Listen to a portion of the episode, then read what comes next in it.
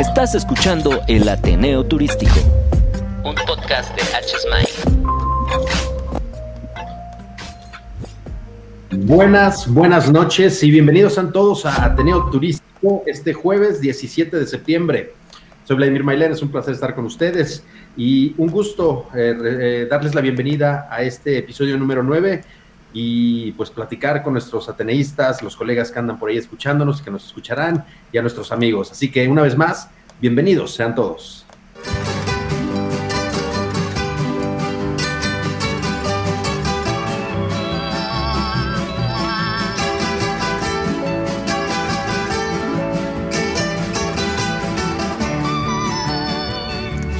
Puro mexicano, nacido en este suelo, en esta hermosa tierra que es mi linda nación.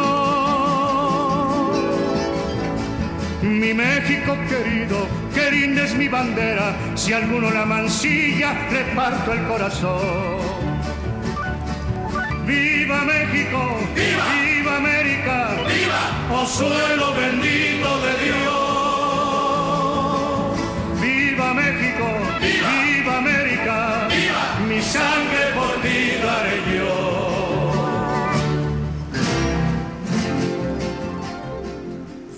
Pues qué gusto, una vez más. Es un placer para mí estar con ustedes el día de hoy y desde luego acompañado de un, eh, un, un grupo y un equipo que hemos trabajado en este proyecto de Ateneo y que es un placer darles la bienvenida. Jaime González, Jaime, qué gusto tenerte después de pues nuestra celebración del 15 de septiembre aquí en la Ciudad de México. ¿Cómo estás y qué, qué piensas de, lo, de, lo, de la celebración que tuvimos? Hola, Vladi. Pues muy bien, muchas gracias. Sí, en esta semana tan importante para México, una semana mexicana en la que pues muchos buscamos celebrar y, y, ha sido un poco complicado. No podemos, tenemos que seguir con la distancia. Eso lo vimos mucho en ahorita el grito, que siempre hay, hay mucha gente, hay mucho eufor para, para celebrar y es la primera vez, no sé si sea un cambio único, si, si vemos que esto funciona y cómo se irá dando, pero bueno, a la expectativa otra vez de qué pasa, de qué pasará con el turismo, de qué pasará con todo. No fue la, la semana que todos esperábamos, pero bueno, con mucho gusto saludarlos a, a, todos, a los ateneístas, para que nos sigan en todas nuestras redes de escucha como Spotify, iVoox, iVoox, Google Podcast, para seguir creciendo y seguir escuchándonos todos. Muchas gracias, Jaime, qué gusto tenerte. Raúl Vallejo, Raúl, ¿cómo estás? Qué gusto tenerte con nosotros también el día de hoy. Gracias, Vladi. Buenas tardes, buenas tardes a todos y también nuevamente aquí, este, pues con el gusto de volverlos a, o tener la oportunidad de acompañarlos. Buenas tardes.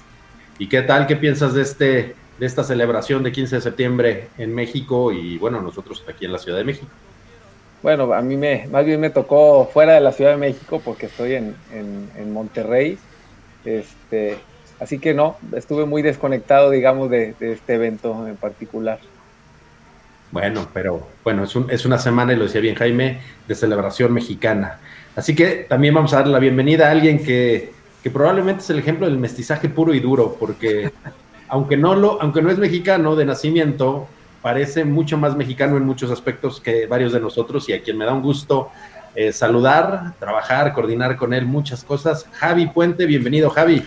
¿Qué hubo, mi Vladi? ¿Cómo estás, compadre? Eh, que estoy nada, con la bandera y todo. Ando escondido hoy del otro lado de, de los micrófonos.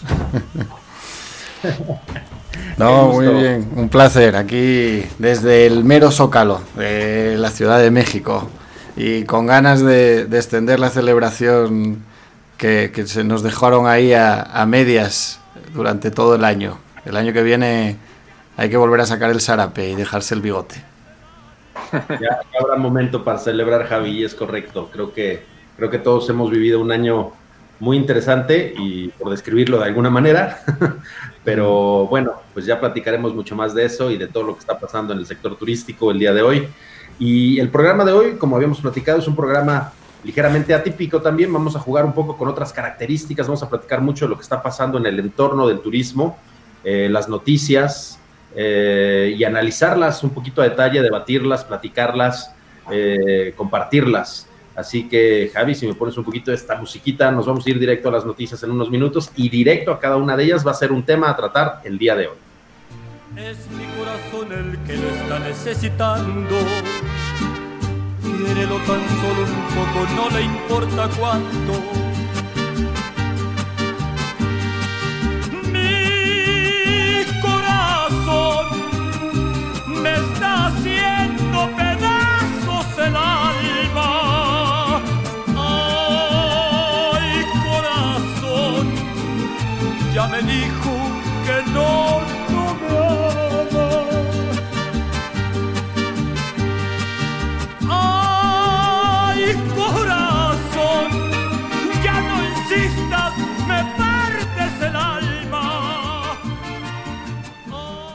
La primera de las noticias del día de hoy eh, es muy interesante. Demanda turística se recupera en México al mejorar percepción de seguridad. La búsqueda de los vuelos para los principales destinos vacacionales de México muestra una clara recuperación para septiembre y octubre, mientras los valores del índice de percepción de seguridad de la consulta de Mabrian, se mantienen en buen nivel. McBrien Technologies, eh, consultora especializada en el análisis de Big Data e inteligencia turística, ha realizado un análisis de la evolución del índice de percepción de seguridad y de la demanda en búsquedas de vuelos de tres principales destinos vacacionales de México, Cancún, Los Cabos, Puerto Vallarta. El análisis de los datos de la evaluación de demanda en búsqueda de vuelos para los meses de septiembre y octubre muestra datos positivos que indican una reactivación de la demanda, sostiene el más reciente informe de McBrien. Así que bueno, me gustaría empezar por, platicar un poco de este tema.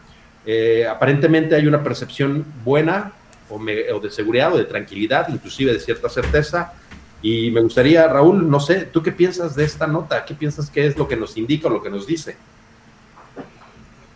Pues mira, sí, yo, sí considero que, ha habido eh, pues una, ligera mejora en estos en estos indicadores, comparándonos contra lo que se ha venido presentando en los, en los meses anteriores, sí es consistente eh, hablar de una mejoría.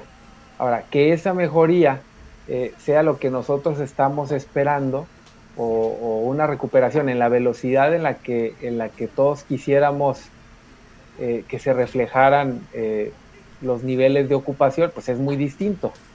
Te puedo decir que que sí se están llegando a realizar eh, reservaciones en, estos destinos, específicamente en Cancún y en Cozumel. Eh, siguen para estos meses, quizá, quizá no como, como lo, lo, hubiéramos esperado, pero continúa la gente reservando y creo que, que, se abren oportunidades como lo hemos visto en, los últimas, en, las últimas, en los últimos días de, de estas promociones. Eh, pues que muchas cadenas estamos eh, buscando realizar para realizar esto de, del home office, y, pero irlo a hacer en algún hotel y eso también pudiera, pudiera ayudar. Pero en términos generales yo te pudiera decir que sí, sí hay una recuperación, hay una mejora y lo ha venido, lo, hemos visto en las últimas semanas. Este, digamos que no es novedad eh, el, comentar que hay una mejora, lo interesante será a qué nivel de recuperación nos estamos moviendo. Eso es lo que lo que yo te pudiera decir, Vladimir. creo que es, es, una, es una buena noticia, pero como bien mencionas, la verdad es que habría que revisar mucho más a detalle y también entender que, bueno, son pasos hacia adelante, es un primer escalón, pero, pero no va a generar eh, necesariamente un impacto a la industria como la quisiéramos, ¿no? Javi, ¿tú qué piensas? Hombre, el, para mí eh, coincido obviamente con Raúl con la lenta recuperación Em, ya es un buen síntoma que, los números vayan mejorando poco a poco, aunque pues aquí casualmente esta semana como que nos dieron una cacheta de guante blanco al clausurar el centro histórico y, si nos fuimos al piso otra vez, eh, fueron seis puntos igual los que pudimos perder, pero para muchos sería el 50% de la recuperación, pero bueno. Pero lo que más me gusta de la noticia que comentas es la idea de la percepción de seguridad, porque si hay una verdadera pandemia en, histórica para el turismo en, México es esa. O sea, es la que México es un país inseguro. y que no juega en la liga de la decisión de, compra del viaje de Europa o de Estados Unidos o incluso de Asia, que Asia es una región eh, bastante segura, y que de repente salga un estudio como este que, nos estás mencionando, en el que mm, la percepción del verdadero reto del país, que es la seguridad, eh, mejore, híjole, pues, pues a mí me ilusiona un poco porque dices, oye, pues ojalá siga así, o sea, ojalá le quiten hierro al asunto todos los medios de comunicación internacionales y dejen de sacar noticias de México. Y ojalá la gente que decida viajar ahora, eh, su nivel de, de seguridad, pues lo asocie al tema higiénico, por ejemplo, ¿no? Y que ahí lo podamos librar, ¿no? Eh, yo creo que el tema de seguridad como es, un tema de percepción, literal, porque no tiene la misma percepción de seguridad eh, mi tía, que nunca ha salido del pueblo, que un backpacker de, de, Siria, por decir algo, ¿no? Y, los dos pueden gastar lo mismo.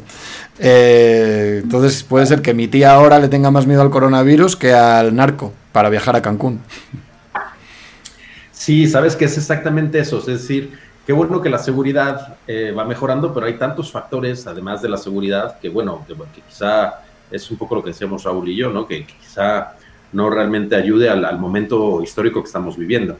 Pero la seguridad en México siempre ha sido una zona gris, una zona eh, criticada, una zona que nos ha impactado y creo que, bueno, el hecho de que ya por lo menos en estudios como estos nos haga ver que la percepción cambia es una muy buena noticia. Raúl, para ustedes en, grupos así, eh, hablando de precisamente pues grupos grandes, ¿no? Hoteleros que tienen eh, pues ubicaciones en diferentes puntos, ¿realmente la seguridad puede eh, o podríamos cambiar la percepción de esa seguridad?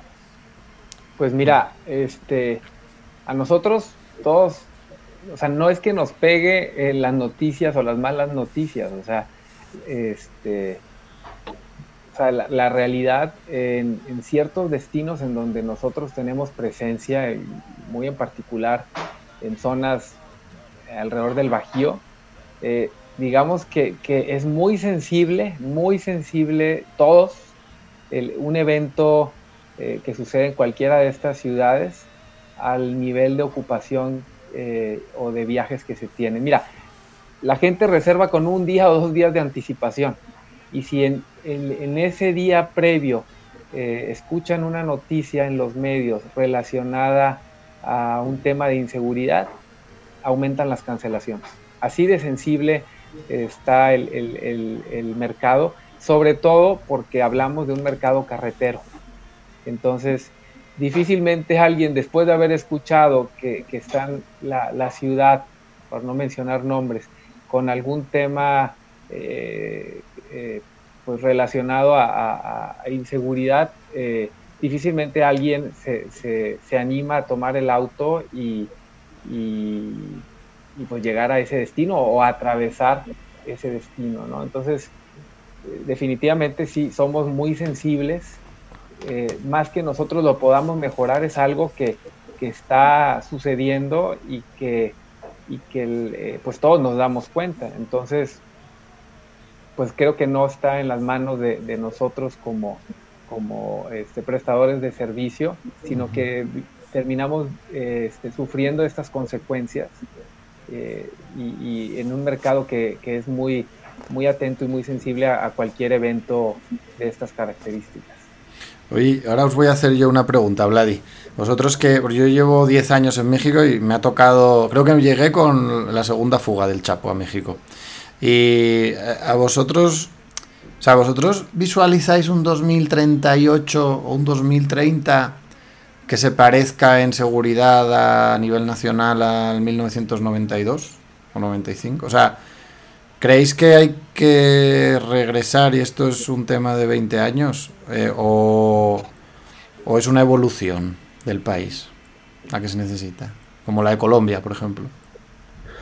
Híjole, no sé, yo, yo te podría decir que a percepción propia, sí, no sé hacia qué camino tendría que ser. No sé si voltear al pasado sea el, esquema adecuado. Me queda claro que desde luego tenemos que ver a futuro y que, y que México tiene que llevar a cabo cambios o ajustes eh, de fondo, ¿no? No solo de forma, no solo en lo que está pasando en el día al día, sino realmente de fondo para poder dar cierre a, o, girar o voltear página a una situación tan delicada, tan compleja como la que se ha vivido desde hace 20 años en, México, México, tantos años en México.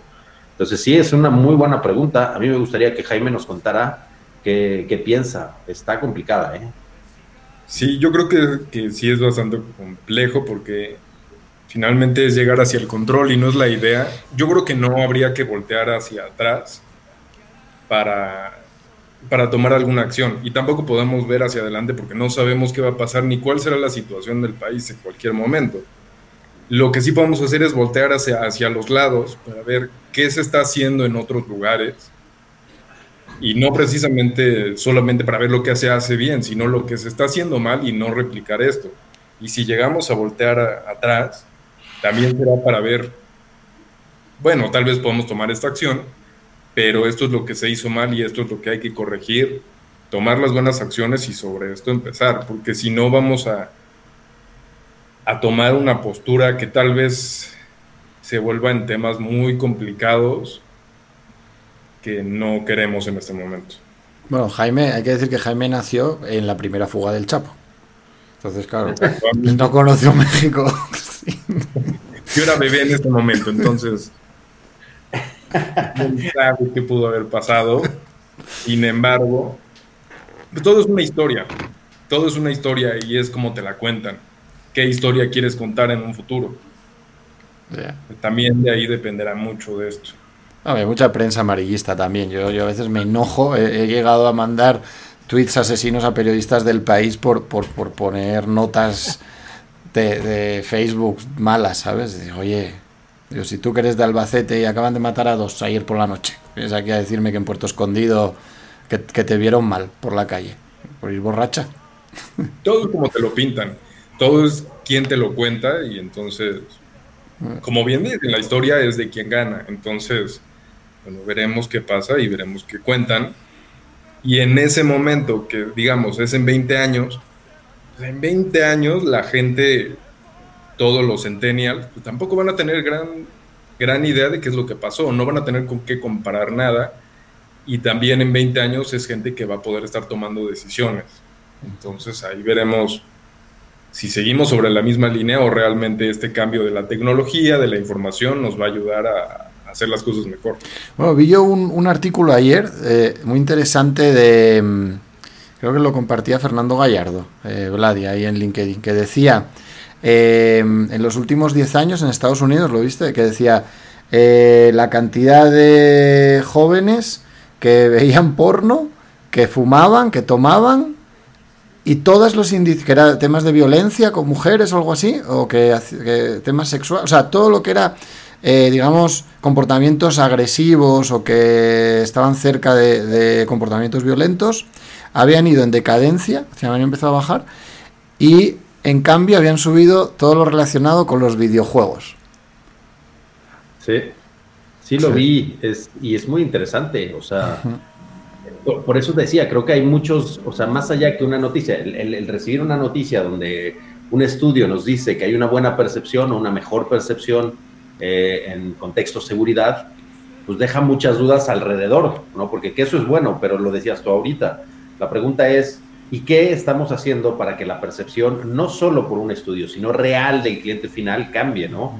O sea, qué tipo de promoción, qué tipo de comunicación, qué tipo de, líneas de, trabajo se están haciendo, no solo a nivel particular, que creo que es nuestro caso, pero bueno, también a nivel institucional, federal, ¿no? Para cambiar esta percepción. Aquí a lo mejor cambio ligeramente el tema, pero lo pongo sobre la mesa. ¿Qué tanto puede afectar o cambiar el no tener una, un consejo como era el, CPTM, generando comunicación constante, generando comunicación positiva para compensar por este tipo de situaciones donde, claro, la mayor parte de las notas, que bien, bien lo dijiste, salen, son negativas, ¿no? Entonces, ¿qué impacto puede tener o qué tan complicado puede ser el no tener a, una institución o a una estructura como es el CPTM. Y esas se las pongo en la mesa a ustedes pues, para que nos, nos den su, su opinión. Pues yo diría que, vamos, sin duda era el gran... Eh, la gran balanza para todas estas notas, porque los medios internacionales van a seguir sacando notas negativas porque, porque es una necesidad eh, comercial. O sea, eso no sé quién lo había dicho una vez, que el Facebook y el Basta, ¿no? el periódico este de, de, la, de, los, kioscos, generan el efecto contrario cuando lo ves. O sea, el, Facebook cuando lo ves eh, te conviertes adicto porque dices, oh, qué padre la vida de todos y la mía no. Pero sigues viendo, ¿no? Cosas para poder imaginarte una gran vida. Y el basta es todo lo contrario. Dices, uy, qué bueno que este cabrón ya murió porque yo no. O sea, yo puedo estar muy jodido, pero este está peor. Está, lo enfriaron, ¿no? Entonces, entonces, esa sensación en los países desarrollados, en nuestros mercados de, de origen, es lo mismo que el basta. O sea, que hagan una nota de México negativa es como decirle al del metro que, o al volador de zapatos que pues que, pues que lamentablemente falleció alguien. ¿no? Eso efecto se genera en, en esos países y les interesa a estos periódicos porque venden periódicos, porque ya no hay esas notas en Europa y porque a los gobiernos de allá no les interesa sacarlas, pero sí las sigue habiendo, porque sigue habiendo mafias rusas y sigue habiendo terrorismo y sigue habiendo cosas, pero se aprovechan de países más débiles y cercanos, tanto geográfica como culturalmente, como es México, para sacarlos. Pero sin embargo, las nuevas generaciones ya no leen esos periódicos. Claro. Entonces, claro, las nuevas generaciones están en otro mundo. Pero finalmente, si ya no existen organismos que saquen este tipo de, de noticias finalmente de alguna forma se van a dar a conocer. Ahorita como decías, pues sí, finalmente si no es en un periódico lo van a encontrar porque alguien va a encontrar que ese nicho nuevamente, como ahora todos lo redescubren, los millennials, que van, por más que pueda o no decir que yo sea de esa edad, creen que están redescubriendo todo y entonces van a encontrar la forma de hacerlo público y de comunicar noticias según sea el parecer de cada quien. El problema de esto es que antes, antes existían filtros y ahora con la comunicación, con Facebook, con todas las redes sociales, es muy difícil tener un filtro de qué es real y qué no. Eh, hace poco salían, salió una noticia de los países con las noticias fakes más alta y México salían, me parece, en el tercer lugar. Entonces también ahí habrá de ver qué noticias creemos, qué noticias no y qué veracidad llega también a una institución seria. Pues sí, la sobrecomunicación tiene beneficios y también eh, tiene beneficios, no tiene complicaciones. Pasemos a la siguiente noticia. Pasa a semáforo amarillo Cancún, Tulum, Cozumel e Isla Mujeres. De acuerdo con la actualización del semáforo epidemiológico regional, la zona norte de Quintana Roo pasará a color amarillo a partir del próximo lunes y hasta el 13 de, septiembre. Esta es una nota que ya tiene algunos días, eh, más o menos 10 días, lo que permitirá la reapertura de playas con un aforo de hasta el 60%, sin alimentos ni bebidas, además de un sistema de control. El anuncio fue hecho por el gobernador del estado, Carlos Joaquín González, quien indicó que a debida, debido perdón, al descenso de los niveles de ocupación de los hospitales y el riesgo de contagios de coronavirus, Tulum, Solidaridad, Cozumel, Puerto Morelos, Lázaro Cárdenas, Cancún e Isla Mujeres pasarán al amarillo. Una buena noticia también, es muy local, muy segmentada eh, a la zona de, de, Quintana Roo, pero creo que es una buena noticia saber que la evolución y la mejora o la reapertura de estos segmentos se está dando. A mí me parece muy buena noticia, pero hay, creo, muchas aristas que tocar en ese tema. En principio es qué bueno que ya el semáforo amarillo permite un aforo mayor. Sin embargo, lo que se mencionaba hace poco, igual en una noticia de Forbes, era el aforo en los restaurantes hoy no permite que el ingreso generado sea lo suficiente para ser rentable. Es decir, con la gente que me está llegando no me alcanza para los gastos que yo tengo y para mantener el negocio. Eso es cierto. Sin embargo, otro de los puntos muy importantes es, con el aforo no me alcanza, con un semáforo amarillo tal vez. Ahora, en el tema de los hoteles me parece muy importante también que aún con el semáforo amarillo que tenga un aforo mayor, la demanda todavía no genera eso. Aunque yo pueda estar en semáforo amarillo y tener el 60% de mi ocupación, no existe la demanda de un 60% de ocupación. No sé ahora voltear si al otro punto que sea, bueno, tener el semáforo amarillo también va a empezar a generar la demanda para poder llenarlo.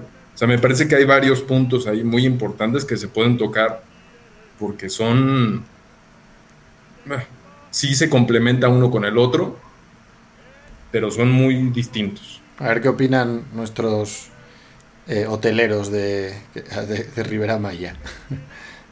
Mira, yo creo que primero sí es, buena noticia, eh, definitivamente.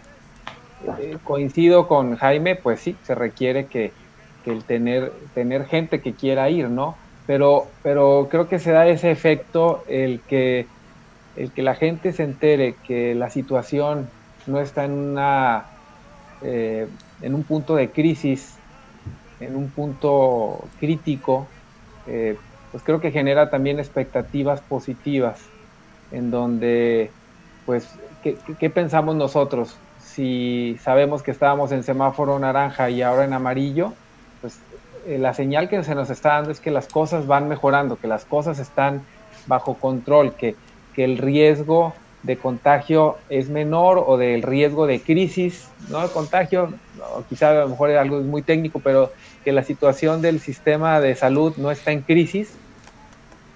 Y creo que, en el corto plazo, eh, al, menos en, el mercado nacional, puede generar eh, pues una, una expectativa positiva, pues vuelva a pensar en, viajar y en, y en y en tomar, en tomar estos destinos como, como una alternativa, eh, como lo platicamos ahorita, de, corto plazo, ¿no?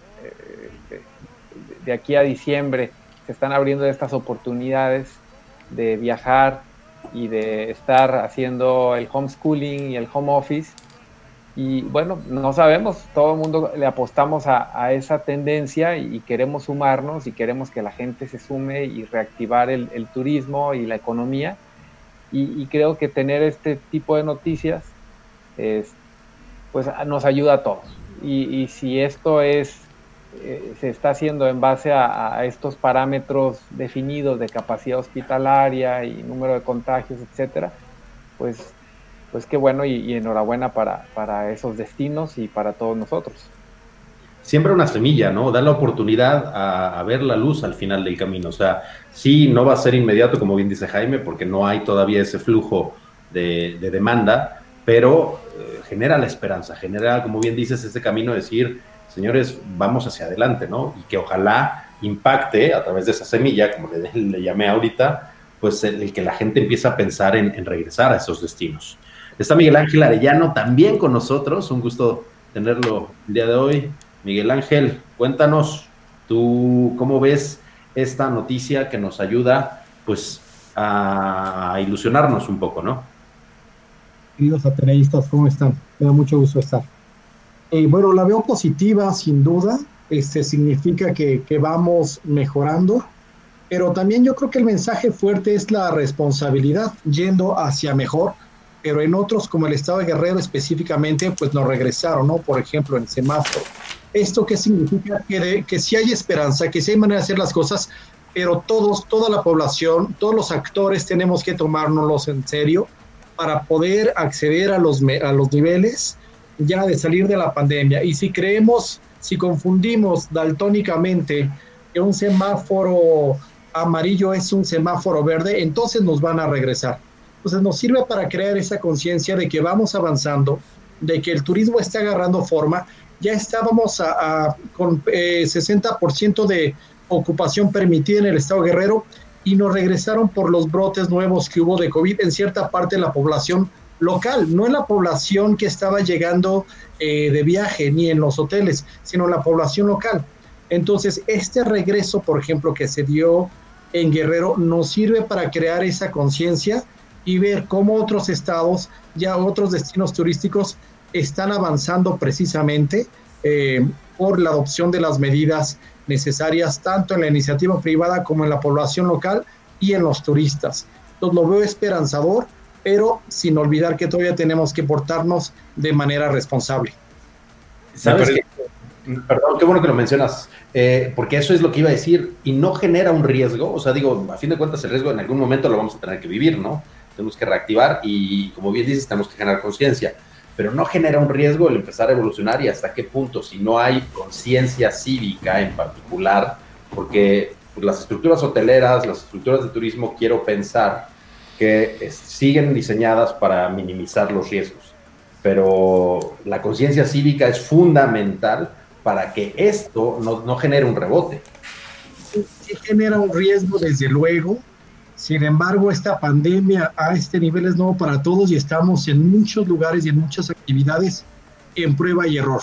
Entonces también sirve para que la población se lo tome muy en serio, ¿no? De que esto no es, no es para que nos implanten un chip 5G, este, sino es precisamente una enfermedad que puede acabar con nuestras vidas si no lo tomamos en serio, si no somos conscientes de este riesgo que hay y hay manera de vivir con ella, sí, ya lo hemos visto ahorita, lo estamos viendo muchos hoteles tienen las medidas necesarias, muchos turistas están viajando, están tomando vuelos, están viajando por carretera, pero hay que minimizar ese riesgo que sí existe con las medidas mínimas básicas, ¿no? De tener el cubrebocas, este, utilizar caretas, no estar yendo a lugares si no necesitamos, pero si consideramos que el ocio después de seis meses de estrés es necesario, hacerlo con las medidas y las recomendaciones recomendables. Me parece ahí también un tema muy importante que tocar, que lo, que lo están mencionando mucho, que es, bueno, es la responsabilidad cívica, la responsabilidad social de también decir qué debo hacer y qué no debo hacer en estos, en estos semáforos. Nosotros en este punto nada más estamos hablando de que el aforo nos permite que empezar a más gente. Pero seamos honestos, que vivimos en México y, y en todas las partes del mundo, cuando tú estás estacionado o cuando tú vas en la calle, semáforo rojo es detente, semáforo verde es avanza y semáforo amarillo realmente es acelera más. Entonces, ahí va a ser un, un de decir, bueno, en este momento, ¿qué hacemos? ¿Le aceleramos más? Claro que no. Tenemos que detenernos, tenemos que ir poco a poco. Algo que ya habíamos hablado, que era el tema de la educación, es, bueno, ahora ya, si la educación no, no fue suficiente, pues por no decirlo de otra forma, a golpe se aprendió, porque estamos en no solamente una pandemia, estamos en una crisis económica mundial impresionante, que no sé si pueda ser sin una historia antes en la que nunca haya pasado. Pero si esto no nos enseña a que el amarillo es vamos despacio, no hay de otra forma. Porque si lo vemos como amarillo es acelera, acelera más, no vamos a llegar a ningún lugar. Ahora, yo estoy viendo los datos de, de, Quintana Roo y, y, es que Quintana Roo iba acelerando desde el rojo, Jaime. O desde el naranja. O sea, Tulum lleva siendo Tulum, creo que cerraron 15 días e hicieron tres fiestas, incluso durante el momento más duro de la cuarentena. O sea, al final eh, dicen que, los, que cada pueblo tiene el político que se merece y en esta pandemia eh, también juega esto a la inversa. O sea, cada político tiene el pueblo que se merece. Y, y yo creo que Quintana Roo lo está haciendo muy bien porque estoy viendo aquí los datos, han, muerto mil personas durante toda la pandemia en Quintana Roo. Los últimos días están muriendo una y dos personas al día de coronavirus. Pero es que la mayor concentración de defunciones después de Benito Juárez es la zona de Chetumal, que es donde no hay turismo. Entonces lo que te, lo que te dice es que, el comporta, que, que la industria en, en el Estado y los turistas se están comportando de manera cívica, responsable, etcétera. Y que el, pueblo tampoco lo está haciendo nada bien, los, los quintanarroenses, porque, o sea, perdón, no lo están haciendo mal, porque tampoco hay tantas defunciones, entonces, muy bien por Quintana Roo. Otra cosa, otro estado que me sorprende está Maulipas, que también está en amarillo, y, yo creo que también ha sido una buena gestión. Entonces, y no, voy a meter algo muy sensible, pero pues no, en Quintana Roo no hay tanta defunción. No. Ok, porque Quintana Roo es turístico. Entonces, no se mueren en Quintana Roo. Y son jóvenes, debe tener una población promedio de gente muy joven Quintana Roo. Pagan y generan eso. No quiero meterme en un tema muy sensible, pero finalmente, pues no, Quintana Roo no va a ser el centro de, este, del, de la mortalidad, pero sí puede llegar a ser el centro de, de, los rebrotes. De los rebrotes, sí, como puede ser, por ejemplo, ahora en Europa que se han llenado de turistas muchas regiones que no tenían casos y han tenido muchos rebrotes. Yo, mi familia justamente esta semana tuvieron que hacerse la prueba a todos porque hubo un rebrote en mi pueblo. Y, y que por cierto, los datos de este año van un 3% abajo contra el año pasado, el, grupo familiar de mi familia. Y, y sí, acabaron el verano con un buen de rebrotes. Hospitalizados, cero. Porque ahí no es la cuna de la enfermedad, porque ahí no se enferman y se quedan. Pero van a algún lugar, van a Quintana Roo, van a una playa, se contagian y luego llegan a otro lugar y ahí es donde ya se genera esto. Esto es una hipótesis y esto es un comentario. No digo que así sea. No, no, sí, probabilidad. A lo que me refiero es que, que hay que, que también los que ponen los semáforos, que tienen que tener un par de huevos, ¿sabes? O sea, que, que hay que entrarle. O sea, que tampoco se... o sea, que tienen que educarnos, sí, como dice Miguel Ángel, nosotros tenemos que ser responsables, pero también se la tienen que jugar tantito. O sea, no se trata de tener miedo y de poner barreras, nada más. No sé, eso es mi... Pues yo creo que Quintana Roo lo está haciendo bien en ese aspecto. Y decir que las cosas también, probablemente en Quintana, Roo lo que se hace es que hay mucha demanda o hay más demanda que en otros lugares y sí están avanzando. ¿Por qué? Porque tienen un protocolo y porque esta es la realidad. Es que, es que no se mueren en Cancún porque lo que pasa en Cancún se queda en Cancún. se tiran, los meten con el sargazo y ya, se aparece. No, qué, mal chiste. No hay, no, hay, sargazo, Javi. ¿Por qué dices eso? no existe, no existe el sargazo. No, pero yo creo que es un gran ejemplo Quintana Roo. ¿No, ¿No crees que puede ser un ejemplo para el resto de destinos del país?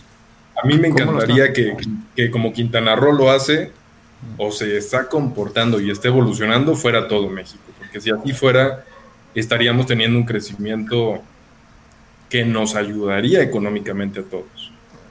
finalmente creo que estos datos son verídicos y lo que está pasando en estas plazas, si se replica, sería lo que, debe, lo que deberíamos de hacer. No sé, tal vez entonces lo que hay que hacer es voltear a ver qué hacen ellos. Porque puede haber un grupo que tiene un hotel en Quintana Roo, tiene un hotel en Querétaro, tiene muchos hoteles. Pues sabes, ¿sabes quién? Al final, ¿quién es? Este, lo de la higiene es un tema de cultura. O sea, es un tema de lo que decía Miguel Ángel, de que nosotros tengamos la cultura y el hábito. Y, y en Quintana Roo hay un líder moral que es la industria hotelera y las grandes cadenas y las grandes cadenas se han preocupado durante meses por generar la cultura higiénica más top de América. Y claro, ¿qué pasa? Que esas grandes cadenas tienen al 90%, es que, o al, sí, al 90% de los, de los trabajadores del destino. Entonces, claro, ellos están obligados a ser higiénicamente responsables. Claro, en, en otros destinos donde la diversidad de empleadores eh, es distinta y no hay tan, una cultura tan férrea y no hay inversión en protocolos, pues no hay esa educación higiénica y Quintana Roo la tiene. Y, eso es gracias a, algunos de los que están aquí sentados el día de hoy también. Porque regresamos al tema de la cultura. En Quintana Roo, al ser una producción de, de su ingreso del 80 o 90% por turismo, todos viven por el hotel. Entonces tienen también esa cultura y la llevan a sus casas. A una persona que no tiene nada que ver con el ambiente turístico o con algo de sanitización, que tenga que estar en contacto con gente, no va a estar tan sensible a percibir lo que es realmente el contagio. Tal, cual como dices, o sea, Quintana Roo, Cancún, Riviera Maya, son totalmente turismo dependientes. Ahí no hay otra industria, ¿no? Que podamos localizar. Entonces tienen que solucionarlo. En una encuesta que hacía hace unos meses, cuando empezábamos esto, hace unos cinco meses, decían que una de las acciones a futuro que quieren tomar es dejar la dependencia tan fuerte que tienen de turismo, porque eh, eh, hay, hay una crisis turística y se para todo y todos dejan de trabajar. Entonces es un reto que tienen y por eso también es que se han abocado tanto a resolverlo. Si pasa algo en Querétaro, bueno, si hay turismo en Querétaro, pero hay industria, hay armadoras, hay otras cosas, es distinto, ¿no? Cada, cada destino turístico tiene que encontrar cuál es la solución para irlo llevando de manera idónea, eh, creo yo. Es correcto. Muy correcto. comentario, sí. Y entonces volteamos hacia dónde? Hacia que el tema nuevamente es pues que la cultura es lo que nos va a ayudar a esto. Si, es, si el turismo depende de, de, la higiene, de la sanitización y de seguir protocolos, pues se tienen que adaptar también. No digo que todas las empresas volteen a ver al turismo, pero sí es un, una buena imagen que de hecho de eso podemos empezar a sacar un poco de, de luz, decir, ¿sabes qué? El turismo es lo que nos está ayudando a cambiar esta imagen general de, sanitización, pues volteamos a ver lo que hacen las empresas. no, pero todas las empresas tienen sus retos higiénicos. Lo que pasa es que en el turismo tenemos el reto operativo, o sea, el del personal, como cualquier fábrica, ¿no? Que entran, salen, se ponen en su lugar de trabajo, tocan cosas, etcétera. Pero además tienes el gastronómico, o sea, eh, eh, cosas que te metes en la boca. Y tienes el del contacto, porque somos la industria del encuentro, o sea, de que la gente se, se bese, se, se, toque, se salude, quede para tomar algo. Eh, entonces, claro, la diversidad de la probabilidad de que haya un contagio en el sector turístico es mucho mayor que en una armadora. Tenemos una noticia que también es definitivamente algo muy interesante y creo que alguien nos podrá platicar mucho de esta opción. Aeroméxico lanza paquetes para teletrabajar en la playa. Aeroméxico ha lanzado la campaña Home Office en la playa para clientes Gran Plan, el cual ofrece facilidades para trabajar vía remota desde algunos destinos como Cancún, Puerto Vallarta y Los Cabos. A estos programas se han sumado Velas Resort, Grupo Posadas con su oferta hotelera, entre otros. Con este nuevo producto, Aeroméxico invita a sus clientes a cambiar el concepto de trabajo en casa, combinado con sus actividades, con los atractivos que ofrecen importantes destinos de playa en México, ha informado la compañía. Eh, una estrategia que, bueno, es, es, adaptarse al momento histórico que estamos viviendo, eh, un cambio en la mentalidad, un giro o quizá el aprovechar las oportunidades, ¿no? Sí, correcto. Yo, lo que veo, yo lo que veo ahí, Vladimir, o sea, es, eh, pues sí, es aprovechar estas oportunidades, es pues una buena, una buena campaña para sugerir a, quizá una, a, todos nuestros clientes eh, pues una razón más para, para utilizar los hoteles. Realmente yo considero que pues prácticamente todos los hoteles cuentan con las características necesarias para poder llevar a cabo eh, este tipo de actividad. ¿no? Si hablamos de un home office o hablamos de un homeschooling, eh, creo que, que, prácticamente todos los hoteles de cierto nivel cuentan con un muy buen internet y con, con eh, zonas específicas donde o en la misma habitación puedes llevar a cabo estas tareas y poder combinar de una forma pues bastante atractiva eh, tus labores cotidianas con un, con una con un momento de, de esparcimiento, de diversión. Entonces, muy, muy, buena, muy buena estrategia. Yo creo que mejor la, la, estrategia de comunicación y, evidentemente todos como hoteleros queremos sumarnos a, a este tipo de iniciativas. ¿Es este el momento para generar oportunidades y cambiar quizá los hábitos? Porque este es un cambio de hábito que probable o posiblemente se pueda volver mucho más común de lo que creemos, ¿no? Que la gente vea esa oportunidad. Creo que mercados como Estados Unidos, ¿no? La, cultura que ellos ya trabajan como office y que hacen una serie de acciones a mayor porcentaje que nosotros hoy, ellos ya llevaban a cabo ese tipo de acciones, decir, oye, pues yo me voy a la playa, me quedo 15 o 20 días sin mayor problema, a Javi lo puede saber, pues tiene un mercado que llega de backpackers, pero que no necesariamente no es que estén trabajando, simplemente que están llegando a, a otro destino a conocer mientras siguen haciendo sus tareas que se pueden hacer en cualquier parte del mundo. ¿Esto te podría volver un hábito?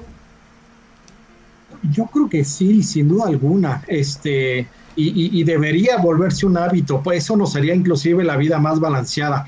Ya lo comentó Raúl, lo único que necesitas es una muy buena conexión a internet y listo. Pero si un niño termina sus clases a las 2 de la tarde y un oficinista termina de trabajar a las 5 de la tarde, bueno, a mí me pones de a las 5 de la tarde y de 5 de la tarde a 11 de la noche me ponme en la playa que quieras y mira que le saco muy buen provecho, ¿no? Ese tiempo.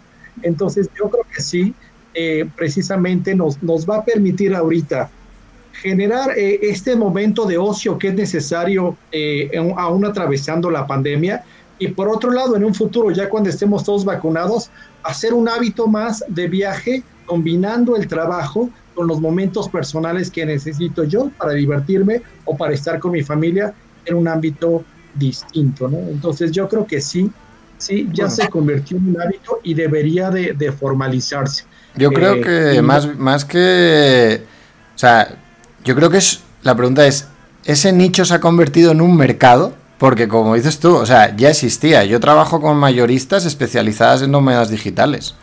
Son chavos que están viajando por el mundo y son empresas grandes, ¿eh? No, no os creéis que es la patito de la esquina, o sea, mueven bastante gente y traen un producto muy bien definido, convenios muy bien hechos con, con hoteles o hostales eh, de lujo, con, testeando muy bien las calidades de Wi-Fi, o es más importante el Wi-Fi que el agua caliente casi. Y, y, y, lo que hacen es que pues, te crean paquetes, tú vas viajando con un precio mensual y de repente, me ha pasado porque lo he visto en muchos clientes, tengo una junta mañana en San Francisco, que además eso es una ventaja para México, ¿eh? de ese mercado, porque la gran mayoría de los mercados están en California, o sea, del público eh, está en California, mucha gente. O sea, que estamos mejor posicionados que Argentina o Colombia en ese aspecto, porque estamos a cuatro horas. Entonces, tienes una junta mañana con un inversor, pues te vas desde Puerto Escondido a San Francisco un martes por la tarde y el, jueves ya tienes la presentación preparada y estás vestido de traje o de lo que tengas que estar vestido con la junta. Entonces, eso es un mercado. Yo, más, bien, y, antes Raúl me había hecho pensar uh, sobre este tema, porque lo habías comentado, mi duda es, lo que me hace pensar esto es que hay dinero. O sea, es que, o sea, si la gente se quiere ir a la playa es porque hay industrias que están cobrando. Que para mí eso ha sido una noticia que me he dado cuenta en el último mes y medio. Que muchos amigos míos que están cobrando. Yo pensé que éramos los únicos, que, como nosotros estaban todos y no. Entonces eso me da mucha ilusión porque dices, ah, bueno, pues entonces la gente está ahorrando.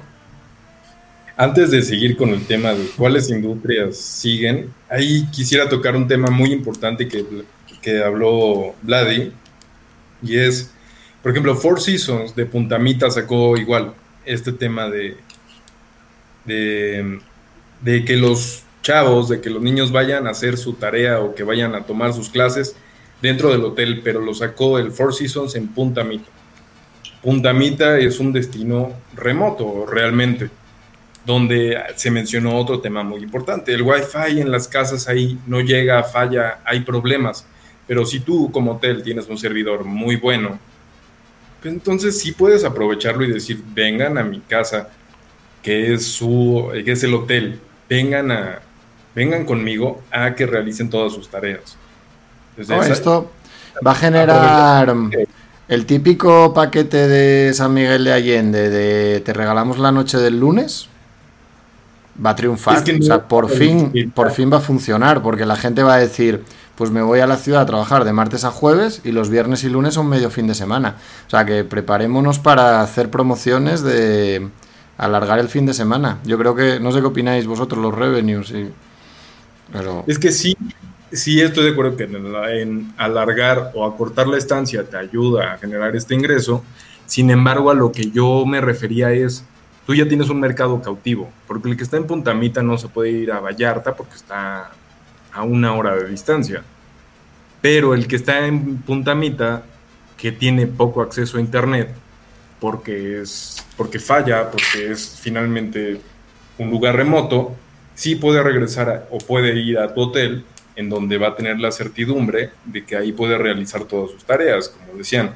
Bueno, yo ya sé que aquí puedo terminar, puedo hacer mi junta, puedo hacer todo, y los chavos pueden, pueden venir a la escuela. Entonces es generar un nuevo esquema para esto. En mi concepto de revenue management, no hay una solución que por sí sola te aumente 30% la ocupación o los ingresos. Es la combinación de muchas estrategias. que, a lo mejor cada una te va a dar 2%, 3%, 5%, etcétera, y, en, la, en el cúmulo vas a lograr una cantidad interesante. Sin duda que esta parte de ofrecer, pues quédate hasta el lunes, quédate hasta el martes, o sea, y tienes el commodity que necesita ahorita la gente, que es el Internet, sin duda que es una estrategia donde vas a poder generar algunos puntos de ocupación y de ingresos adicionales, sí, que le están usando muchos hoteles independientes, más aún las cadenas hoteleras, y creo que sí puede generar unos puntos adicionales de ingreso. No es lo que le va a dar la vuelta, pero sí te va a generar puntos adicionales de ingresos. Están haciendo el hotel office. Exactamente, sí, el, el hotel office o el hotel school porque pues el chico sale a las 2 de la tarde, ¿no? Entonces, pues, y tú estás trabajando, pero yo sí preferiría estar trabajando, pues viendo la bahía más hermosa del mundo por la ventana, ¿no? Por ejemplo. Entonces, sí, sí creo que es una piña colada en la mano. Una piña colada, este, o dos, no sé, no me limites, este, pero sí. Sí, sí es un segmento interesante, la verdad. Yo, yo no, bueno, no sé, no, sé cómo evolucionará, pero sin duda hay que crear producto para, ellos. Sí, sí, será. Es algo que habíamos comentado que era el staycation, de generar experiencias dentro de tu hotel que ya no sean, como decía Miguel Ángel, algo que te produzca un 3%, 5% del estacionamiento en muchos lugares, que es una producción importante del revenue. Bueno, ahora que los que el hospedaje ya no se convierte en el 70 o 80% de tu ingreso, pues vamos segmentando a ver qué le sacamos de provecho a cada espacio de... Pero esto no es staycation, esto es un segmento nuevo. El staycation es aprovechar otros metros cuadrados para generar un producto distinto. De hecho, más bien mi, pregunta sería, ¿esto es leisure o business? Leisure. Esto es leisure, realmente. o sea, viéndolo, creo que sí. No sé. Porque tiene, necesita requisitos de business también. Justo por eso es leisure. No quisiera nombrarlo de alguna forma y Miguel Ángel tal vez nos pueda decir más, pero yo diría que esto es leisure. Bueno, a ver qué opináis vosotros. Es, las dos cosas. Si únicamente va, el, el, adulto a trabajar, pues pues que sea business, pero si vas con la familia, pues también para ellos se convierte en leisure al final del día, mientras sea dinero, llámale como quieras, ¿no? Este es, es lo de menos. Pero ¿dónde me estaría calificando yo? Pues en individuales, eh, en individuales del issue, pero también si, si, lo que hago es atacar a la cuenta comercial, lo hago en, en business. No, no importa en realidad. Lo que necesitamos ahorita no es no es el tecnicismo de a qué segmento va, sino que funcione adecuadamente la campaña y produzca esos puntos adicionales de ingresos. Pero importa para, para saber qué tipo de segmento es y saber qué estrategia de marketing hacer. Yo, yo hablaría con los PMS. A mí me llega un PMS y me dice, eh, segmentas eh, pareja, solo, business o ocio y me pones también hotel office. Digo, órale, chido. Sí. Y, ya lo tienes. ¿No, Raúl? Mira, mira, ahorita lo, que comenta Javier y, complementando también lo que dice Miguel, pues, este, a ver, ¿quién es el cliente aquí? ¿Qué tipo de cliente nos imaginamos que, que, sería el candidato para hacer, para hacer eso? Y para saber dónde buscarlo, ¿no? Por eso es el, tema de, tener una buena segmentación y, de conocer quién es.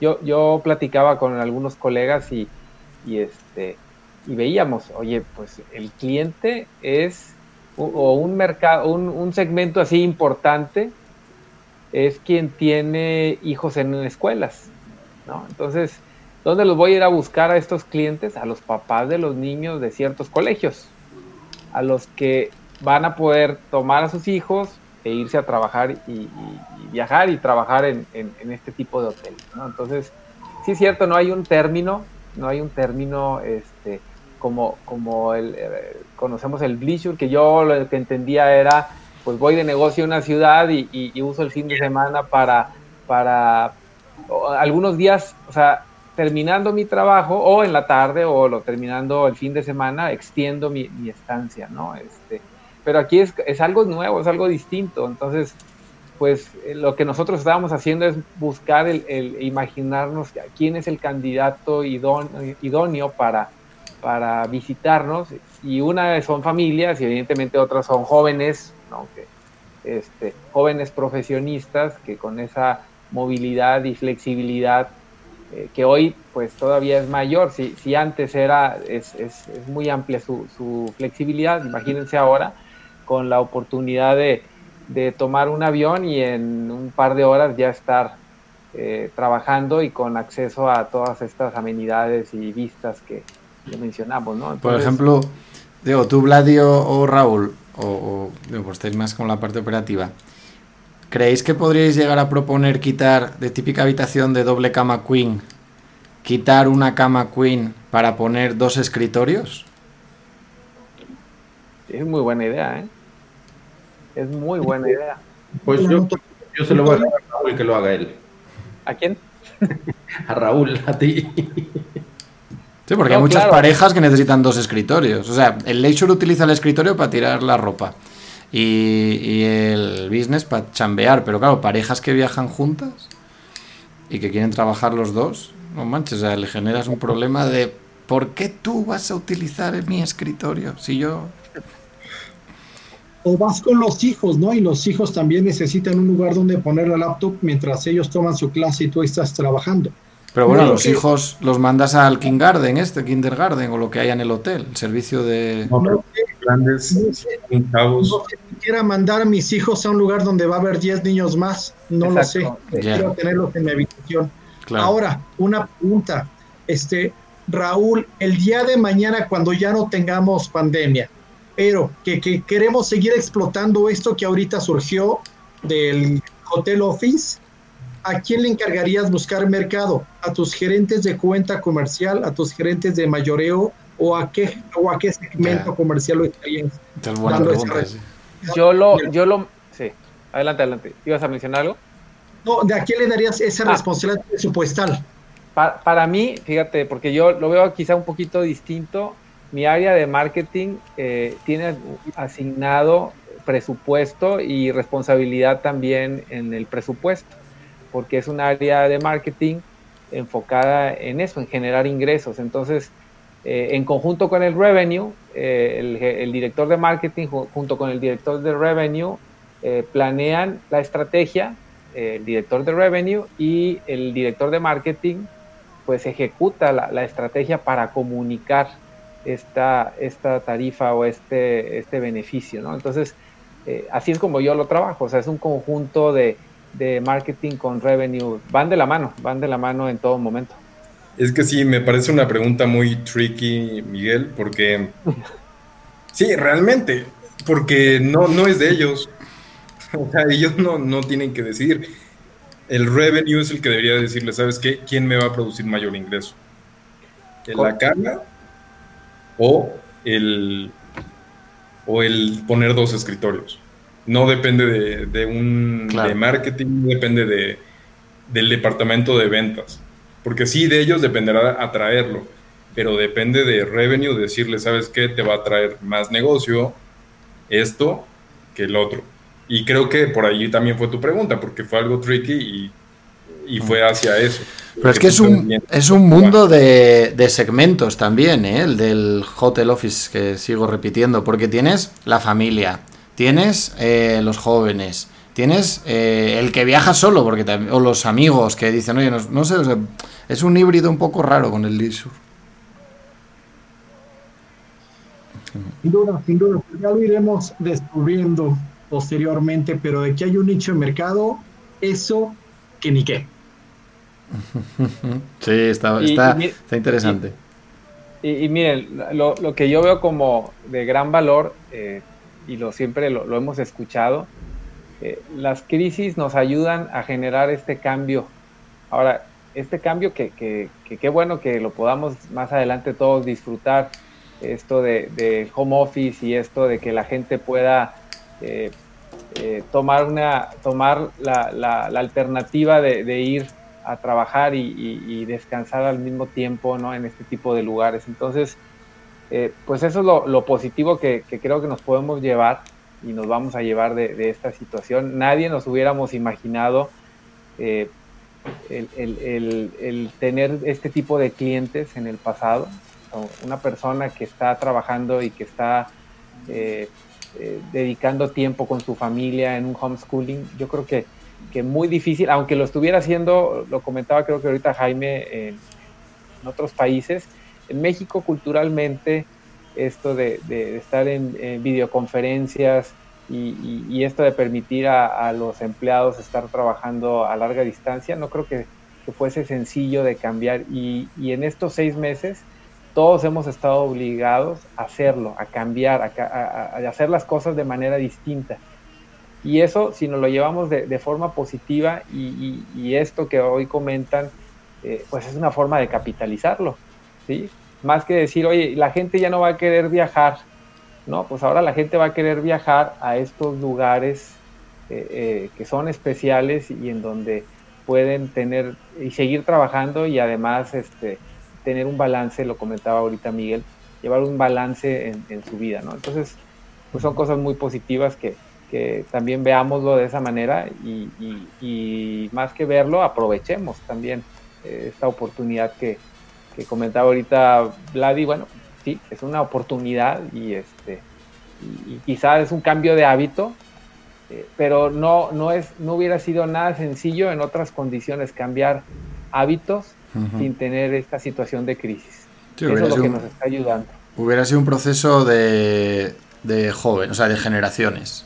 O sea, eh, porque, yo, yo, lo vivo, como os decía, desde hace ya tiempo, que la gente vive así y trabaja así, pero mm, lo que ha pasado ahora, al ser un cambio estructural, ha cambiado a todas las generaciones. Y si no hubiéramos tenido que esperar tres generaciones a que fuera parte ya del mercado, esto en productos consolidados, ¿no? Y, da margen a una oportunidad muy interesante, ¿no? Digo, destinos de playa, sabemos que muchos de ellos trabajan semana a semana, o sea, domingo a domingo, sábado a sábado, llegadas de más o menos estancias de una semana promedio. Pero los destinos de ciudad normalmente eran más cortos, eran visitas más pequeñas, a menor tiempo, ¿no? Ahora, esto te da la posibilidad de, explotar también, ¿no? O sea, quizá cambie los parámetros normales de eh, destinos turísticos, pues alta ocupación fines de semana. Ahora puedes aprovechar entre semana porque la gente puede hacerlo entre semana. Antes no lo hacías porque tenía que trabajar y me tomaba solamente un día fin de semana, me iba el jueves y aprovechaba solamente, pedía un día de vacaciones y aprovechaba el fin de semana. Ahora pues, yo puedo ir el martes porque no pasa nada, voy a conectarme en línea, estoy allá y sigo trabajando. Me puedo ir el lunes y estoy en línea y mis hijos van a la escuela, yo me conecto en línea a trabajar y no cambió nada. Puede cambiar inclusive los parámetros normales de, de, esos, de esas temporalidades ¿no? que teníamos que ahí tocas dos puntos muy importantes, Vladi, que es, uno, si él cambia realmente este, este periodo de viaje, o si también podemos hacer que las personas busquen viajar a otros destinos que no estaban considerando. La Ciudad de México no era considerado un destino de viaje de placer y ahora tal vez el mercado, el mercado nacional, el mercado de la misma ciudad, puede, puede irse contigo y era algo que no volteaba ni a ver. Sí, exactamente. No, y otro, y otro tema, otro punto interesante es los negocios que puedes hacer y las relaciones que puedes hacer en el hotel. Yo cuando monté el hostel pensaba, como sabía que iba a venir mucho emprendedor y tal, pensaba en, en meter algún sistema como de Tinder de entrepreneurs, ¿sabes? Pero que sean los propios huéspedes y que de repente hagas match, no, te estoy contando una locura, ¿no? Pero, pero la realidad es que, igual que cuando haces un crucero, por ejemplo, mi, familia opera los trenes de España, el transcantábrico y estos, que se pasan una semana metidos en un tren de 30 habitaciones. No sabes la cantidad de relaciones de vida que haces en, esos viajes. Entonces, ¿cómo los hoteles también pueden conseguir eh, hacer networking con los que están haciendo home office? Home hotel, no, hotel. Sí, pero no creerías que también cambiarías un poquito el segmento justo a lo que se te salió un poco el decir que ahora se convierte en un motel. Creo que ahí sí es No, pero no, pero no, pero dije lo de Tinder por la tecnología, no, Jaime, no, no. ¿En qué estás pensando, Jaime? Ya? A, dónde vas a ir ahora terminando la, el Ateneo? No, no, no. Yo me refiero a que es algo, una línea muy delgada entre ¿Vamos o no? Bueno, no sé, es una idea ahí locochona. Se quedó con el tema del Tinder, ¿no? Él hablaba de un sistema de relación, hubieras dicho LinkedIn. Ya, sí. LinkedIn, eh, con eso se quedó y dijo, ¿de qué estamos hablando? Sí, cada loco con su tema. Sí, exacto, yo me fui a hacer, porque existe, por ejemplo, del otro lado, el híbrido de esos dos, de LinkedIn y, y Tinder, que es Bumble. Entonces también es... ya, ya, salió, ya salió el fresa, ahora como Bumble es más, ¿no? Nice. Perdón, es que no, no me ha tocado esa época. No. bueno. Bueno, señores, vamos a un último tema del día de hoy. Eh, vamos a tocar otro tema que es interesante y que desde luego afecta de manera directa al turismo en México y a nivel mundial, desde luego. Cancelan eh, el World Travel Market de Londres y será sustituida por una feria virtual. La feria del World Travel Market, eh, la mayor feria turística del mundo que se celebra cada año en Londres, acaba de anunciar que este año será solo de carácter virtual. La edición 2020 estaba prevista desde el día 2 al 4 del próximo mes de noviembre, pero finalmente habrá edición no habrá, perdón, de edición presencial. Eh, la WTM virtual se llevará a cabo del 9 al 11 de este mes eh, y, e indicaba, eh, explica Simon Press, director de la feria, que lamentablemente este año será la primera vez que desde que se puso en marcha el World Travel Market en Londres, en 1980 no habrá un evento presencial. Esto, desde luego, pues empuja obviamente a estos principios de tecnología de, que tiene mucho que ver con lo que estábamos hablando en este momento, pero al mismo tiempo, pues es una mala noticia porque si bien es cierto, e inclusive podría considerarse eh, muy tradicional en el principio de ir a ferias físicas en las que vas y contactas a la gente, desde luego hay eh, bastantes oportunidades de negocio en ellas, ¿no? Entonces, una mala noticia para el mercado del turismo a nivel mundial. Eso es, me parece que tiene dos lados de verlo en lo personal, creo que un lado es muy positivo, porque a veces las empresas no tienen el presupuesto para mandar a la gente y entonces al momento de hacerlo virtual lo conviertes en un embudo de decir todos vengan y todos pueden aprovechar esta oportunidad. Entonces eso es algo muy bueno para las empresas porque ahora sí pueden aprovechar para que toda su gente que quieren que esté ahí lo aproveche. Sin embargo, existe el otro lado, que eso es eh, un tema un poco más complicado, que muchos de estos viajes eh, tan grandes llegan a ser viajes de incentivo realmente, porque sí vas a aprender, pero también es un viaje de incentivo para, para todo tu personal. Entonces, Viajes de motel. no, no. Alguien sigue con este tema y no soy yo. Pero, pero tienes estas dos vertientes, una, o aprovecho el viaje o le quito el viaje de incentivo. Entonces, ¿a dónde queremos voltear a ver? ¿A lo positivo o a, o a las ganas? Mira, yo, yo como lo veo es, pues es de esperarse que cualquier evento de, de, esa dimensión a estas alturas, lo que va a buscar es no interrumpir esa comunicación con, pues con, con, los protagonistas, ¿no? Con ambas partes, con el comprador, con el vendedor. Y una forma de hacerlo que, que, han encontrado y que todos hemos puesto en práctica, pues es hacerlo de manera virtual. ¿Qué creo que va a suceder? Que se va a retomar en un futuro lo tradicional, el contacto uno a uno y, este tipo de eventos se, volverán, volverán a hacer lo que eran antes. Ese es mi, mi, mi mi perspectiva hacia, hacia el futuro, este, pero que, que, hoy no hay otra opción más que buscar hacerlo de, de esta forma virtual, buscar esta participación. Coincido con, con, Jaime, es cierto que se abren estas oportunidades, así también lo veía. Qué bueno que, que en lugar de poder mandar una persona, pues ahora pueden participar más, pero en, en, lo particular y esperando que así se den las cosas en que tengamos una vacuna y, este proceso de viaje y de, y de eventos masivos se pueda en poco tiempo volver a, hacer como lo era antes. creo que, quedará ahí como, como, un, como una línea que no se va a terminar de desarrollar, creo yo.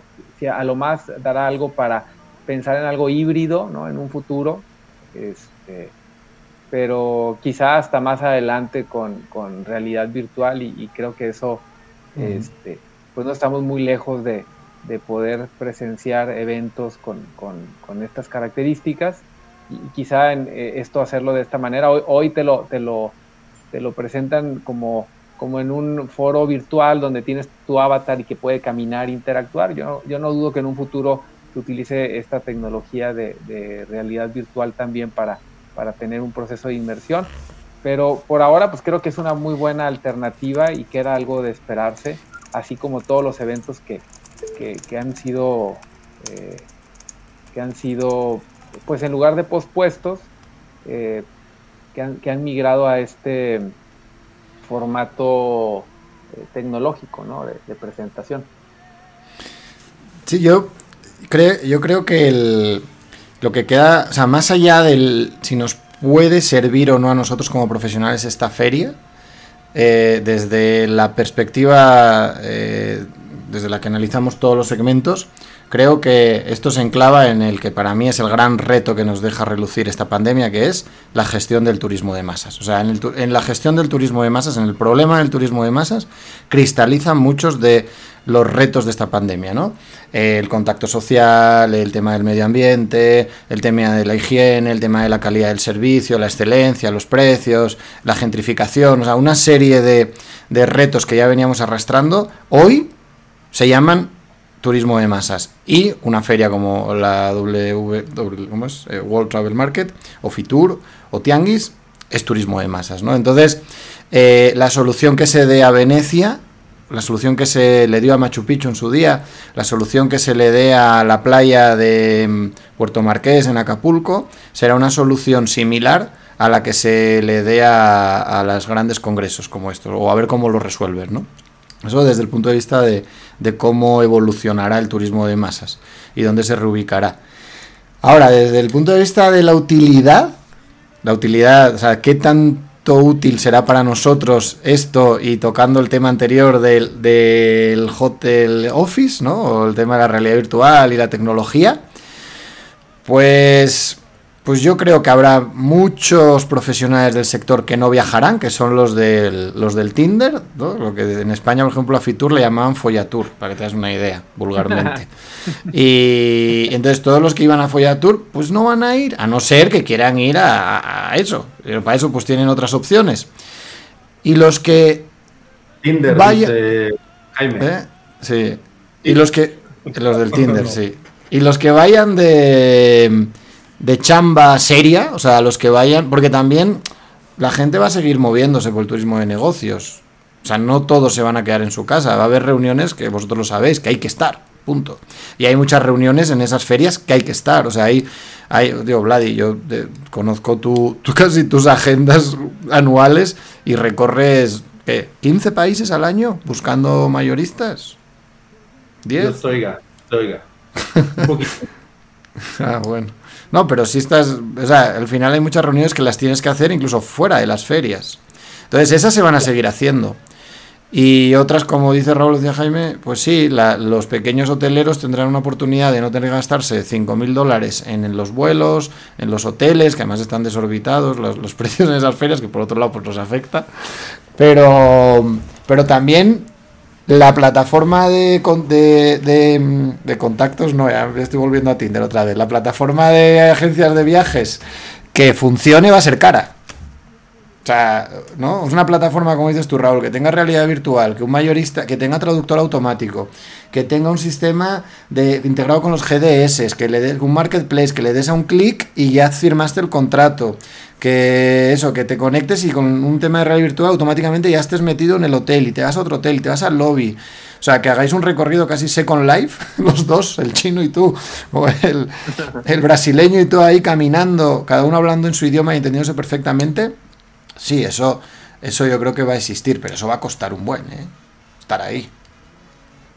Sí, va a tener un. va a ser costoso. Y, y, y digo, como, como todo producto, como todo eh, concepto de principio básico, ¿no? A mayor demanda, Claro, y eso es lo que puede pasar. Si realmente empiezan a funcionar, si realmente tienen un buen resultado, si realmente son objetivas, en algún momento costarán casi lo mismo que haber ido a, físicamente a una feria, ¿no? Sí, sí. De hecho, lo que llamaba la atención, bueno, aquí en, lo que platicaba con algunos colegas era, eh, algunas ferias, pues, eh, se llevaron a cabo de manera virtual con, con estas herramientas de, como lo estamos haciendo ahora, que estamos este, platicando y en video y etcétera. Y, bueno, por la importancia de este tipo de ferias, pues el costo sí disminuyó, pero como quiera era un costo alto. O sea, creo que lo que le da valor, además de la tecnología, es el, tipo de relaciones con las que puedes desarrollar, ¿no? Entonces, este, pues sí, el, costo no va a ser necesariamente menor, ¿no? En, en cierto en cierto momento, uno por la tecnología y dos por el tipo de, valor agregado que, termina siendo para ti el asistir a ese evento. Y no confías igual en, o sea, no, yo como mayorista no confío igual en alguien que lo veo por computadora que alguien que me siento al lado de él, que se emborracha contigo, como los japoneses, ¿no? Que tienen esta tradición. No sé, ¿no? ¿No os ha pasado? O sea, que tienes que para vender pasar esos filtros de confianza. Eso está muy difícil hacerlo por, por internet. Exacto lo que decíamos, sí te abre la posibilidad de llegar a todos. Este embudo se, se planifica, sin embargo, esta relación que te genera el estar con las personas se limita mucho. A veces cuando uno tiene una relación más personal, que llega a platicar con las personas, es lo que te ayuda a generar algún ingreso alguna relación más allá de esto.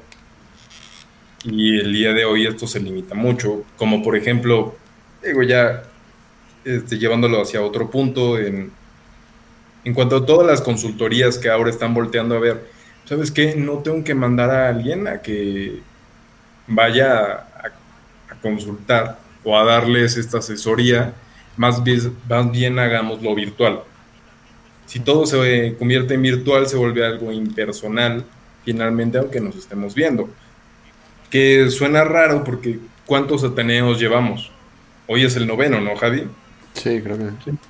Hoy es el noveno y todo ha sido virtual. Entonces también nosotros entramos en ese tema de nos ha ayudado, nos ha perjudicado, lo hemos hecho más fácil, porque eventualmente, espérenlo, el Ateneo Será en el Tenampa. Pero eso, pero eso lo hacemos así porque si imagínate, si así nos emborrachamos, nos juntamos todos y ni siquiera grabamos video. Sí, claro. Habrá que hacer uno presencial. Yo pongo el lugar, si quieren. Yo pongo en la cantina. Y Raúl que traiga a los cardenales de Nuevo León, ¿no? Muy bien. Listo. Perfecto. Señores, no sé si hay algo más que quieran agregar. Eh, por mi parte, agradecerles eh, pues el compartir un poco y jugar un poco con las ideas. Como soy con un Ateneo ligeramente distinto, un Ateneo que, que juega un poco a cambiar de tema y viajar de un lado al otro, menos enfocado a algo en específico, pero creo que a fin de cuentas muy enriquecedor. Raúl, ¿algo que nos quisieras agregar o, pues para que cierres? pues pues nada, agradecerles también la oportunidad de, compartir estas ideas. Fue, fue muy grato el, escuchar eh, pues estos puntos de vista alternos y el nutrirnos todos un poquito con, cada uno, con cada cosa que, y con cada idea que sacamos y, ponemos sobre la mesa. Gracias por, por la invitación y, y pues nos vemos en la próxima. Buenas noches. Gracias, Raúl. Como siempre, muchísimas gracias por tenerte, Jaime. Eh, pues gracias una vez más por, todas tus ideas, por todos tus comentarios, por estar con nosotros. Eh, muy enriquecedor, como siempre. Por todos los madrazos de Jaime. Muchas gracias a todos los ateneístas que nos escuchan. Javi, Vladi, Raúl. Hoy que ustedes están, pero también muchos que nos acompañan siempre. Y bueno, siempre es enriquecedor estar escuchando todos los comentarios. Entonces, saber lo que pensamos, compartirlo, creo que es lo más importante, entonces pues un gustazo. Gracias, Jaime. Y bueno, yo agradezco a todos, yo también le agradezco a los atenistas que nos escuchan, eh, ojalá que estén eh, al pendiente de este podcast, súmense, denos eh, follow para que estén siempre con nosotros. Y Javi, cuéntanos y cierra. Te agradezco, gracias Javi, por la oportunidad y como siempre, pues, por colaborar en conjunto como siempre lo hemos hecho. Pues hoy quiero contarles a nuestros ateneístas y, a los que nos escuchan que ya hemos arrancado una colaboración con Grow Tour, que es una plataforma de pequeños másters prácticos sobre tecnología turística y que vamos a, liderar aquí en, México desde HSMA y pronto van a recibir ahí nuestra, bueno, un, email para informarles. Y ya tenemos dos cursos de, que son los días el primero es Growth Hacking para empresas turísticas. Es eh, una formación online en directo. Es una idea que ha nacido ahora en, en, la época de pandemia, que es una mezcla de un MBA y un curso eh, rápido, ¿no? Un diplomado. Entonces tienes un profesor especialista en turismo y en tecnología y de manera práctica, o sea, casi casi con una compu al lado, con un celular, vas armando tu herramienta tecnológica que esta primera, como os digo, es sobre growth hacking y la siguiente va a ser sobre TikTok turístico, estrategias para armar tu TikTok turístico. Pero también tenemos WhatsApp Business turísticos, estrategias de Instagram turístico, Facebook turístico, em, bueno, hay, un montón, tu chatbot, cómo hacer tu propio chatbot. Y, nada, que es un es súper barato, ahora mismo creo que se estará en torno a los mil pesos, eh, ocho horas de, de, clase en la que queda lista tu herramienta y que les invitamos a, todos a poder participar. Es un modelo que puedes hacer muy fácil eh, durante cuatro días. Este Growth Hacking, como digo, es el 6, 8, 9 y 13 de octubre. Y el de TikTok turístico va a ser a finales de octubre, creo que es la última semana. Así que para, para despedirme, bueno, pueden encontrar más información obviamente en la página de, HSMI. Y para despedirme voy a dejar aquí a Rafael de Jorge, que es el profesor del, del curso de Growth Hacking para que les explique él un poco más qué es esto del Growth Hacking. Hola, ¿cómo estás? Soy Rafael de Jorge, soy el profesor del curso de Growth Hacking para empresas turísticas que vamos a dar desde Grow Tour con la colaboración directa de ITH, Instituto Tecnológico Hotelero.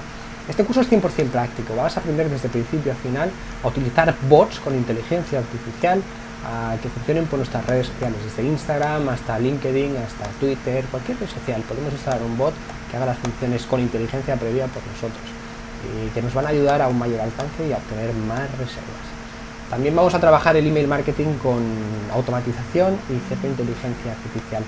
También construiremos algún chatbot e incluso vamos a utilizar el WhatsApp de un modo profesional, ampliando lo que aquello pensamos que pensábamos que era WhatsApp, sino que vamos a instalar nuevos plugins y vamos a añadir funcionalidades que quizá ni sabías que existían.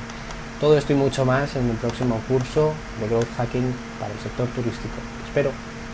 Pues bueno, este era Rafael y nada, mucho ánimo a todos. Esto es lo típico que te da huevo hacerlo, pero que te vas a perder tres días o una semana y no te queda. Y al final, gracias a estas cápsulas, tienes a alguien del otro lado junto con 15 colegas de, todo el mundo que también están en la misma situación que tú, todos hoteleros, y ahí vas armando tu bot, tu página de Instagram, tu campaña. Y bueno, muy, muy didáctico y muy práctico. Yo lo, recomiendo mucho. Yo tomé uno que se hizo aquí en, México. De hecho, estaremos haciendo desde México y desde España a la par los cursos. Y nada, que les invitamos a todos. Así que, Vladi, eh, hasta aquí mi comentario sobre Grow Tour y esta colaboración. Espero que alguno de vuestro equipo ande por ahí. ¿eh? Yo os mandaré la liga. Mándala, Javi, será un gusto. Una vez más, gracias a todos. Gracias por este Ateneo y estamos en contacto. ¿Por qué fronteras? Si en mi música y amor nadie podrá nunca esta idea.